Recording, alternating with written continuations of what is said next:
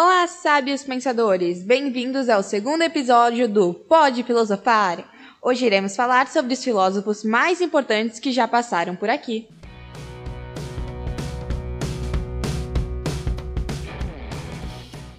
Oi, gente! Bom, relembrando no episódio anterior, nós falamos alguns nomes que marcaram a história da filosofia.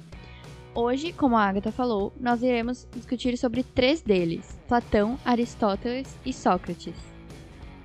Prontas, gurias? Então, vou falar algumas coisinhas sobre Platão. Para quem não sabe, ele foi de uma família com muita influência política, foi filósofo e matemático, que fundou a Academia, instituição de ensino de filosofia e política para os jovens atenienses.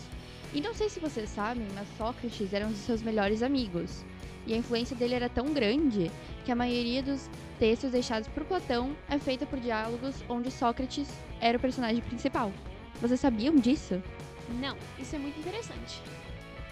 E como ele era um dos melhores amigos de Sócrates, ele acabou sendo discípulo dele. E agora eu quero saber um pouco mais de vocês, gurias. Já que tu comentou sobre a amizade de Platão e Sócrates, eu vou falar sobre Sócrates. Sócrates nasceu em Atenas, na Grécia. Nasceu em uma família muito humilde, com poucos recursos financeiros. Dizem que ele levava uma vida muito simples e participava ativamente da democracia da cidade de Atenas. Agatha, agora você pode falar um pouco sobre isso. E é claro que a gente não poderia esquecer sobre o nosso querido Aristóteles, que foi criado por sua irmã, pois seus pais morreram quando ainda era uma criança. Mesmo com sua infância difícil, com 17 anos, ele iniciou na academia de Platão. Quase todas as suas obras, para quem não sabe, foram escritas à mão. E meninas, vocês sabiam que Aristóteles foi professor, né? Mas vocês sabiam quem foi o aluno dele? Não, quem foi? Foi Alexandre o Grande.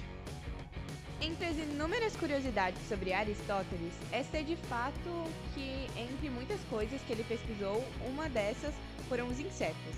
Dessa forma, o filósofo descobriu que os insetos possuem o corpo separado em três itens. Além disso, escreveu detalhadamente sobre a história natural dos insetos. Nossa, que interessante. Agora vem, Anne, mostra pra gente qual era o pensamento de Platão. Bom, Agatha, uma das afirmações de Platão é que o nosso conhecimento sobre a matéria, que é obtido pelos sentidos, é enganoso. Aquilo que nós conhecemos por meio dos nossos sentidos corpóreos são meras ilusões causadas por nossos órgãos de sentido. Portanto, são conhecimentos inferiores.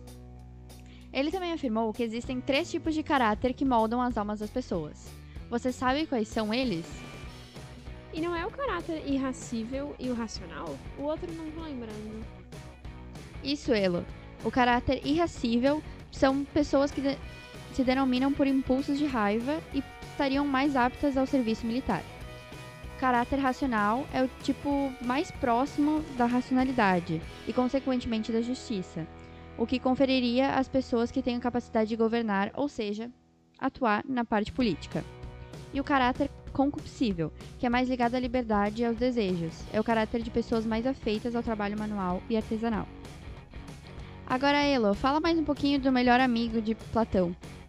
E Sócrates apreciava analisar questões humanas, seus valores, verdades e fundamentos. Para os socráticos, os homens fariam melhor se investigassem a si mesmos. A, ver a verdadeira descoberta estava no interior da alma humana, e não fora dela. Filósofo foi tido por muitos como um homem sábio justamente por assumir não saber de nada. A frase mais célebre atribuída a ele é: Só sei que nada sei. Considerado por alguns como o primeiro a ter pensamentos humani humanistas, Sócrates gostava de desenvolver suas reflexões filosóficas em praças públicas em Atenas. Conversava com os jovens, em especial sobre política e religião, buscando saber o que eles pensavam.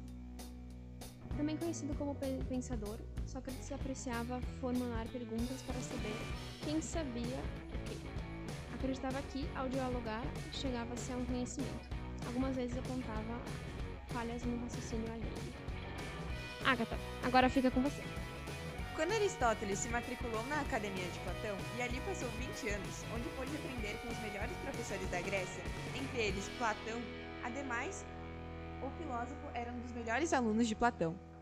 Entre as 200 obras, aproximadamente, composta pelo filósofo Aristóteles, apenas 31 sobreviveram até os dias atuais.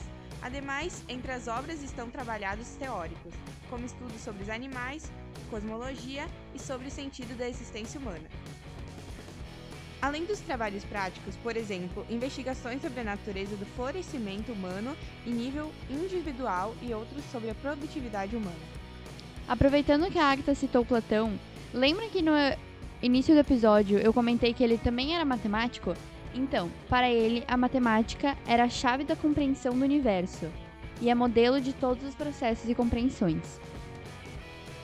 Finalizando o episódio dessa semana, algumas das obras de Platão foram A República, a Apologia de Sócrates, O Banquete, Fedro, Fédon, Gorgias e a mais conhecida, A Alegoria da Caverna. Esse foi o episódio de hoje. Espero que vocês tenham gostado. Até a próxima. Tchau! Tchau!